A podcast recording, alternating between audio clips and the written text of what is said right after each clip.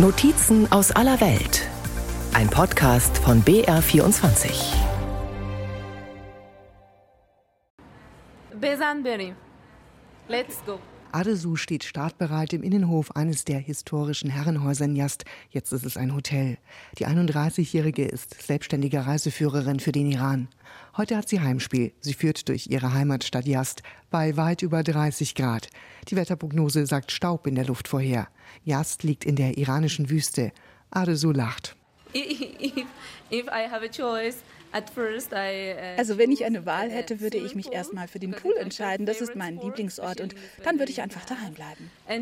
uh, Die Hauptsaison ist im Frühjahr und die läuft nach den Corona-Jahren endlich wieder gut, sagt Adesu.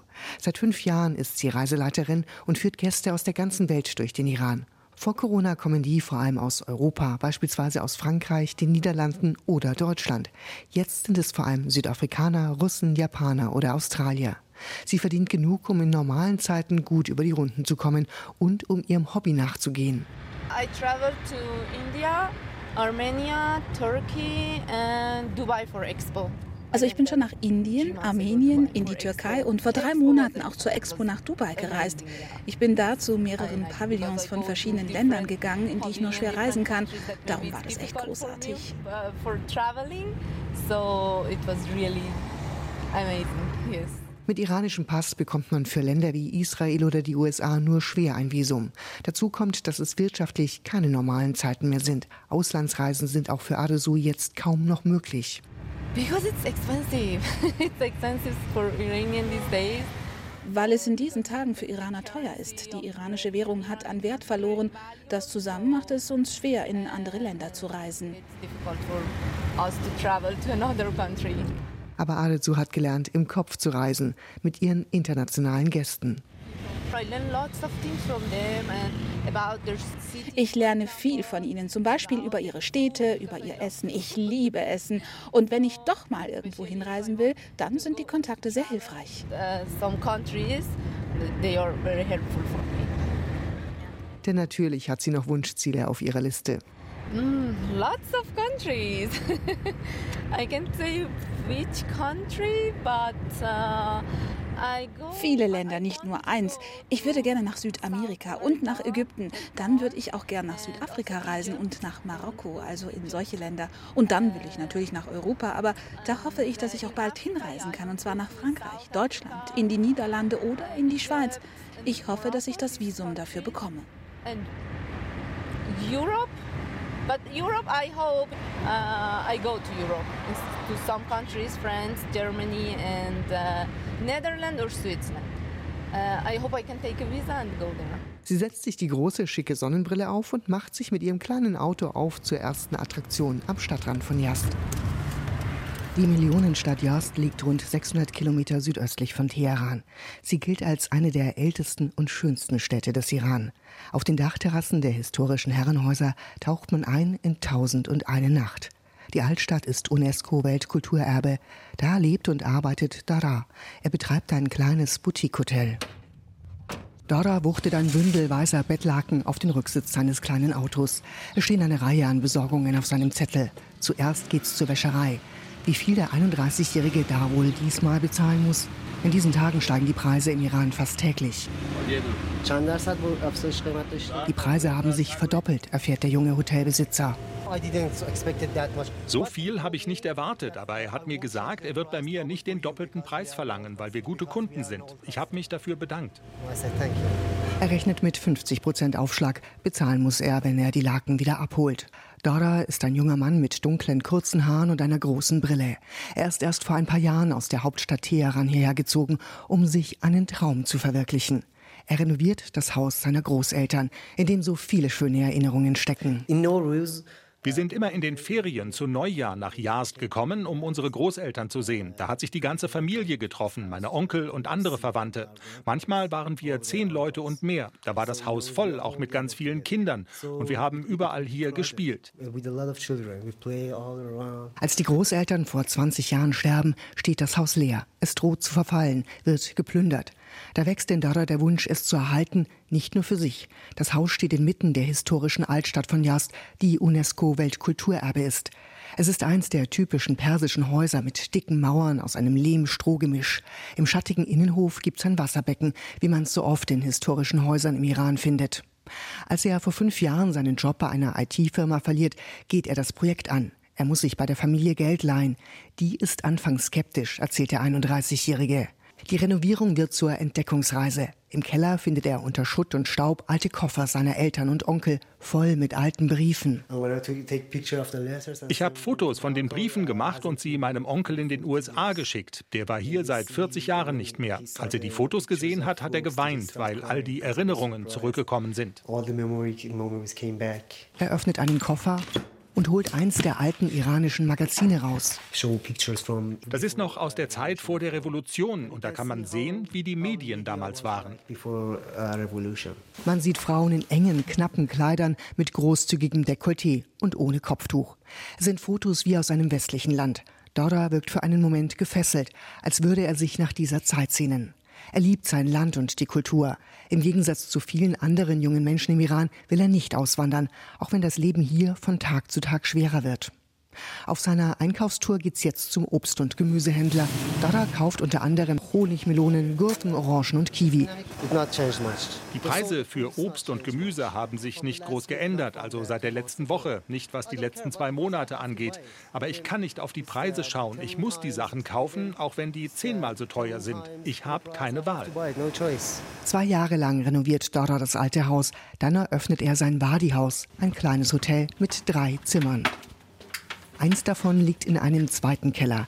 Er vermietet es nur im Sommer. Im Winter ist es zu feucht, erklärt er. Hier drin ist immer die gleiche Temperatur. Ich erinnere mich, früher ist unsere Familie an heißen Sommertagen mittags immer hier runtergegangen. Das war der einzig kühle Raum. Wir haben friedlich geschlafen. Und hier waren Wassermelonen gelagert. Wenn wir aufgewacht sind, haben wir Melone gegessen und uns dann wieder hingelegt. Vom Keller geht's über große Stufen rauf aufs Flachdach. Der Anblick über die Stadt ist umwerfend. Überall gibt's Dachterrassen. Für die Leute in Yazd ist ihr Dach wie ein zweiter Innenhof. Sie verbringen da viel Zeit. Ich habe gestern hier oben mit Gästen gegrillt. Das fühlt sich dann wie ein Abend mit Freunden an, nicht wie Arbeit. Unten sind Gäste vom Ausflug zurückgekommen. Sie machen es sich auf den vielen Kissen unter einem Sonnensegel gemütlich. Emmeran, eine junge Frau im weißen, bodenlangen Sommerkleid, zieht das Kopftuch runter. Die langen, welligen Haare fallen über die Schultern. Es ist so friedlich hier. Man ist ganz weg vom stressigen Leben, von Luftverschmutzung und Stau in Teheran. Ich wünschte, ich könnte hier leben. Dara ist bei seiner Einkaufstour inzwischen im Blumengeschäft angekommen. Die Preise sind zumindest seit letzter Woche gleich geblieben, aber irgendwie sind weniger Blumen im Bund, meint er. Der Verkäufer bestreitet das. Dara zuckt etwas ratlos mit den Schultern und bezahlt einen lila Strauß Margariten. Weihnachten. Auf Blumen will er nicht verzichten. Weil es einfach für eine angenehme Atmosphäre sorgt. Die Gäste wissen das zu schätzen, wenn sie sehen, dass wir ihnen ein schönes Zimmer bereiten mit einer Blume auf dem Tisch. Seit Monaten ist er fast immer ausgebucht. Aber wie lange noch? Er hat zwar auch internationale Gäste, beispielsweise aus Deutschland, aber überwiegend sind es Iraner. Und die können sich Urlaub selbst im eigenen Land kaum noch leisten. Dazu kommt, dass er wohl aufschlagen muss. Ich habe ganz vielen Leuten gesagt, dass die Preise den Sommer über stabil bleiben. Nur das Problem ist, ich kann gar nicht richtig kalkulieren, weil man ja nicht weiß, ob sich die Preise insgesamt bis zur nächsten Woche halten. Wirklich optimistisch ist er nicht, was die Zukunft seines Landes und seine eigene angeht. Aber das Hotel aufgeben und doch auswandern, das kommt für ihn nicht in Frage. Selbst wenn keine Gäste kommen, das ist mein Zuhause. Ich lebe hier. Ich kann doch nicht einfach mein Zuhause zumachen. Und ich werde die Hoffnung nicht verlieren. Er schließt die schwere Holztüre zur Straße und schiebt den Riegel vor, als würde er zumindest für ein paar Stunden die Probleme von seinem friedlichen Kleinod aussperren wollen. Arzu, die Reiseführerin, kurft mit ihrem kleinen Auto bei offenem Fenster entspannt durch die Straßen von Yast. Jetzt im Sommer ist es auch bei ihr ruhiger. Nur ein paar Touristen lässt die Hitze unbeeindruckt. Sie waren schon mal vor. Der härteste Part ist am Anfang der Sightseeing-Tour. Da geht es in der prallen Sonne 80 Stufen zu den Türmen des Schweigens rauf. Dort finden noch bis vor 70 Jahren Himmelsbestattungen der Zarathustrier statt, erklärt die junge Frau. Die Türme des Schweigens. Da hat man Körper von Toten hingebracht auf den Berg. Dann sind die Aasfresser gekommen und haben die Körper gefressen. Das ist schon was sehr Spezielles. Aber man sieht da keine Gebeine mehr. Stufe um Stufe geht's rauf auf dem staubig trockenen Boden in einer kargen Landschaft ohne Baum, ohne Grün. Der Wind bläst kräftig. Aresu macht eine kleine Pause in einer gemauerten Höhle kurz vor dem Gipfel. Früher war die Medizin nicht so fortgeschritten. Vielleicht hatte jemand einen Herzinfarkt. Sie haben dann einfach nicht gewusst, ob derjenige tot oder noch am Leben war. Darum haben sie den Körper hierher gebracht. Es gab zwei trainierte Hunde und sie haben was zu fressen auf die Brust des Menschen gelegt. Wenn die Hunde gekommen sind und sich das geholt haben, war klar, die Person ist tot. Wenn sie es aber liegen gelassen haben, dann hat das bedeutet, dass derjenige noch am Leben war. Und so hat er überlebt. Adesu schwitzt unter dem knallroten Tuch, das sie über die kurzen schwarzen Haare um den Kopf geschlungen hat. Sie nimmt es kurz ab und knotet es zu einer Art Mütze. So entspricht es zwar nicht mehr den iranischen Kopftuchvorschriften, aber sie hat den Nacken frei und das Tuch schützt noch vor der Sonne. Hier oben geht das schon, sagt die 31-Jährige mit den großen dunklen Augen. Auch ihre kurze weiß-blau gestreifte Bluse mit den hochgekrempelten Ärmeln und die enge Jeans sind nicht ganz konform. Es geht die letzten Meter ganz nach oben und dann durch einen verwinkelten Eingang. Der soll den direkten Blick nach drinnen verwehren. Denn früher sind hier die Toten aufgebahrt. Eine dicke Mauer umschließt den kreisrunden Innenbereich auf dem Plateau des Gipfels. Geier und Raben machen sich da einst über die toten Körper her. Kein schöner Anblick, sagt Aresu und verzieht das Gesicht. Nur wenige ausgewählte Männer dürfen damals überhaupt rein in den Innenraum, um das, was die Vögel nicht mitnehmen, wegzuräumen. Sie drückt sich an die Mauer, um etwas Schatten abzubekommen. Die Sonne steht inzwischen fast senkrecht am Himmel. Ich habe einen Onkel, der erinnert sich noch an all das. Für mich wird das dadurch zu lebendiger Geschichte und immer, wenn ich was zu einer Zeremonie oder einem Brauch erkläre, dann fühlt sich das so an, als würde ich zu dieser Geschichte gehören. Und ich weiß einfach auch ziemlich genau, was ich da erzähle. Adesu ist also eine von ihnen, eine Zarathustrierin. Sie gehört damit einer jahrtausendealten Religion an die geht auf den iranischen Priester Zarathustra zurück. Von den einst mehreren Millionen Anhängern sollen heute weltweit nur noch rund 130.000 übrig sein, 25.000 davon im Iran und knapp die Hälfte davon in Yazd. Die junge Reiseführerin steigt die Treppe wieder runter. Der heftige Wind verfängt sich in ihrer Bluse. Am Auto angekommen, schlingt sie ihr rotes Tuch wieder den iranischen Kopftuchvorschriften entsprechend um den Kopf. In ihrer Religion wäre das nicht nötig. Zu zoroastrischen Ritualen gehört auch Wein. Alkohol ist im Iran zwar streng verboten, aber privat wird ihnen das zugestanden, erklärt die junge Frau. Das islamische Regime dulde die Zarathustria im Land. Sie haben ihre Gemeinden und können dort ihre Zeremonien und Feste abhalten. Das geht alles. Es gibt auch extra Sportveranstaltungen. Plötzlich wägt sie ihre Worte sehr genau ab spricht distanziert von den Zarathustriern. They have, for example, a, a community just for young people in each city. In jeder Stadt gibt es auch Gemeinden nur für junge Leute. Die halten dann auch andere Zeremonien ab und andere Sportveranstaltungen, wo sie sich unter sich treffen und kennenlernen. Uh, Ob Zarathustrier auch Muslime heiraten können? Aresu macht eine abwehrende Handbewegung. Darauf will sie nicht antworten. Yazd ist eine religiöse Stadt, aber heutzutage sieht man, dass sich vieles geändert hat. Man sieht junge Leute in moderner Kleidung, die mit ihren Freunden ausgehen. Uh, Enge Hosen, wie Adesu sie trägt, ohne ein Oberteil, das mindestens die Oberschenkel bedeckt, sind noch vor ein paar Jahren nicht denkbar. Manche tragen statt des Kopftuchs heute eine modische Mütze. Auf dem Weg zur nächsten Sehenswürdigkeit geht es durch einen neueren Stadtteil. Das ist der moderne Teil der Stadt. Man findet hier viele große Wohnblöcke, Einkaufszentren und Coffeeshops. Auch die Uni von Yazd ist hier. Vor allem junge Leute mögen das Viertel. Solche Viertel gibt es auch in Shiraz, einer Millionenstadt rund 400 Kilometer südwestlich von Yazd. Fashat hat zwei dieser modernen Coffeeshops, und zwar ganz nach westlichem Vorbild. Solche Klänge sind vor nicht langer Zeit in iranischen Cafés noch unüblich. Wilde Gitarrenmusik mit amerikanischen Texten. Melika arbeitet in dem einen Coffeeshop an der Kasse. Ob alles gepasst hat, fragt sie einen Kunden, der bezahlen will und schaut ihn freundlich mit ihren dunklen Augen an. Die 21-Jährige trägt ein weites Karohemd, dazu das obligatorische Kopftuch. Nur es rutscht der Studentin immer wieder runter. Irgendwann lässt sie es dann da. Keiner beschwert sich, keiner schaut sie schräg an, schon gar nicht ihr Chef Farshad. Der setzt in seinem Café auf eine moderne Atmosphäre und das bedeutet für ihn die westliche Coffeeshop-Atmosphäre. Die bringt er vor einigen Jahren aus Italien mit. Denn da lernt er von einem echten Barista, also einem Kaffeeexperten, alles über guten Kaffee, gute Kaffeemaschinen und die richtige Zubereitung. Denn der Iran ist eigentlich ein Land der Teetrinker. Die Kaffeebranche hat es geschafft, das Geschäft insgesamt zu modernisieren. Cafés sind rausgekommen aus der dunklen Kelleratmo und sind zu Straßencafés geworden. Da können Sie unterm Sonnenschirm an der frischen Luft sitzen und sich einfach direkt mit jedem unterhalten. Da geht es einfach sehr locker zu.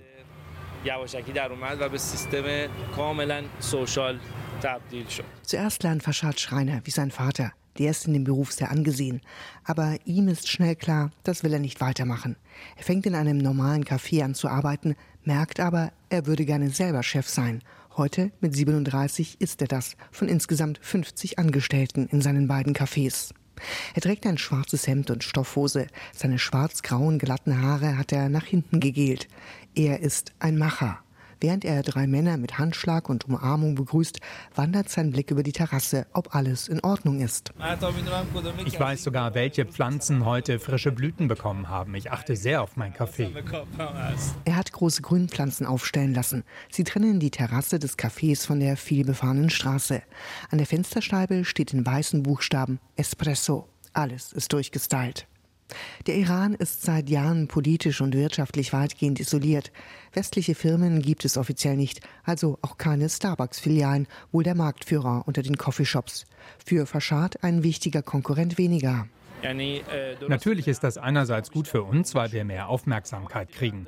Und andererseits, wenn starke Marken das System in einem Land ergänzen, führt das dazu, dass alle Zweige dieser Branche wachsen. Die US-Sanktionen im Zusammenhang mit dem Atomabkommen von 2015 erschweren internationalen Handel. Beispielsweise ist der Zahlungsverkehr betroffen. Mal eben italienischen Kaffee importieren geht nicht, weil man die Rechnung nicht überweisen kann. Faschad bremst das nicht. Er kauft hier direkt vom iranischen Kaffeeröster, erklärt er, während er eine Packung Kaffeebohnen aus dem Regal nimmt. Kaffeeröstereien im Iran produzieren sehr gute Qualität. Und als Kaffeebesitzer finde ich das natürlich richtig gut. Ein Handwerker kommt auf Faschad zu. Er soll die Klimaanlage im Café reparieren. Er erklärt Faschad, dass er wegen der US-Sanktionen für dieses Modell keine Ersatzteile herbekommt. Für Faschad kein Problem. Dann soll der Handwerker das Ersatzteil eben selber bauen. Es scheint, als würde er für alle seine Lösung finden. Der Iran ist eines der Länder, in denen Sie problemlos Geschäfte machen können. Man kann hier wirklich leicht arbeiten. Natürlich stimmt es, dass es Sanktionen gibt und Preisschwankungen, aber die Menschen hier passen sich an. Er hat kurz einen Espresso an einem der schicken Bistrotische draußen getrunken. Jetzt schaut er drinnen nach dem Rechten. Einer der Mitarbeiter hat Glasreiniger in einer Vitrine stehen lassen. Er ermahnt ihn. Dafür erntet er Respekt. Sein junges Team schätzt ihn und was er hier geschaffen hat. Er trommelt alle kurz hinter der Theke zusammen. Auf der Karte für den Mittagstisch stehen Nudeln mit Pesto. Denn neben Espresso, Cappuccino und Co. gibt es im Coffeeshop auch kleine Gerichte, überwiegend italienische, versteht sich. Faschad schnappt sich den Mixer, Olivenöl und andere Zutaten und führt kurz vor, wie man Pesto zubereitet.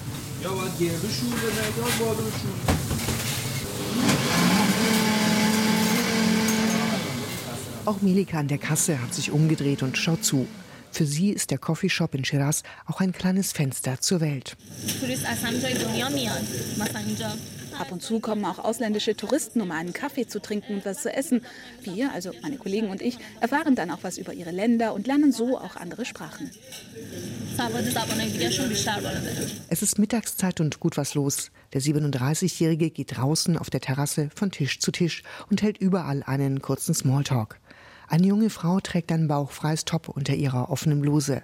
Andere rauchen Zigarette, haben schicke Handys und das Kopftuch um den Hals. An einem Tisch sitzen Mariam und Anna. Sie fallen auf. Sie tragen ihr Kopftuch streng gebunden, sodass kein Haar rausschaut. Anna erklärt, dass sie auf einer Behörde arbeiten. Da ist das Vorschrift. Im Iran können viele junge Menschen, wenn sie ungestört sein wollen, vielleicht mal zusammen im Auto sein.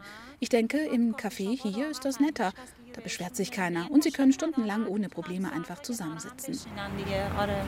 Viele hatten vor einem Jahr mit der Wahl des ultrakonservativen Ibrahim Raisi zum Präsidenten befürchtet, dass er Freiheiten wieder einschränken würde, es mehr Kontrollen und auch Strafen in den modernen Coffeeshops geben würde. Faschad fährt sich mit der Hand durch die gegelten Haare. Es gibt kein Problem mit dem Café. Jede Straße hat ihren eigenen Stil. Es würde meinen Kunden wohl eher nicht gefallen, wenn ich hier ein traditionelles Café einrichten würde. Sowas passt eher in einen anderen Stadtteil. Er macht einen Schritt zurück und schiebt noch kurz nach. Niemand fragt sie, warum hier alles so ist, wie es ist. Und es sagt zum Beispiel auch keiner, das ist nicht in Ordnung. Wir respektieren und befolgen alle Regeln und Vorschriften. Die Leute kommen, um einen Kaffee zu trinken und einfach ihrem Alltag nachzugehen. Ganz so einfach ist es nicht. Durchs Netz kursiert eine Geschichte aus Teheran. Demnach hat es eine Kontrolle in einem ähnlich modernen Coffeeshop gegeben. Alle Bedienungen wurden angehalten, Hijab zu tragen, also ihr Haar unter dem Kopftuch verschwinden zu lassen. Sie haben gekündigt, heißt es in den Posts. Einige Wochen später sind auch auf dem Instagram-Account von Faschads Coffeeshop plötzlich Fotos zu sehen, wo nur noch weibliche Angestellte und Gäste mit korrekt sitzendem Kopftuch zu sehen sind. Die iranische Regierung hat die Kontrollen in den letzten Wochen massiv verschärft.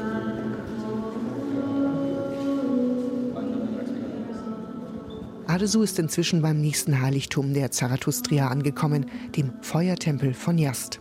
Drinnen können sich Touristen hinter einer großen Glasscheibe eine Flamme ansehen, die angeblich seit 1500 Jahren brennt, erklärt die 31-Jährige. Jeden Morgen vor Sonnenaufgang legt ein Priester Holz am Feuer nach. Welche Sorte Holz ist egal. Es ist nur wichtig, dass er nichts von einem grünen Baum abschneidet. Er darf nur trockenes Holz verwenden.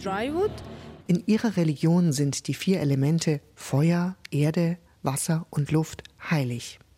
Die junge Reiseleiterin hat sich noch was Besonderes für die Tour aufgehoben. Einen kühlen Ort. Es geht in eins der edlen Hotels in der Altstadt von Yazd. Normalerweise kommt man da nicht so einfach rein. Aber Aresu ist gut vernetzt in der Stadt. Im Hotel begrüßt man sie freundlich. Deren Gäste sind oft auch ihre Kunden. In einem Raum, der zum großen Innenhof offen ist, gibt es einen Windturm, der noch intakt ist. Jast ist bekannt für seine historischen Windtürme. Man könnte sie als die Vorläufer der Klimaanlagen bezeichnen. Der Turm ist nach unten offen. Darunter ein kleines Wasserbecken, das allerdings leer ist. Adesu stellt sich rein und spürt einen kühlen Luftzug. Man sieht hier unter diesem Windturm einen Kanat, also einen unterirdischen Kanal. Das Wasser darin hat den Wind, der durch den Turm hier reinkam, abgekühlt. Sowas findet man nicht unter allen Windtürmen, nur in besonderen Gebäuden wie diesem, das mal einem Geschäftsmann gehört hat. Es geht wieder raus in die Hitze. Sechs Stunden war Adesu an diesem Tag unterwegs. I love it.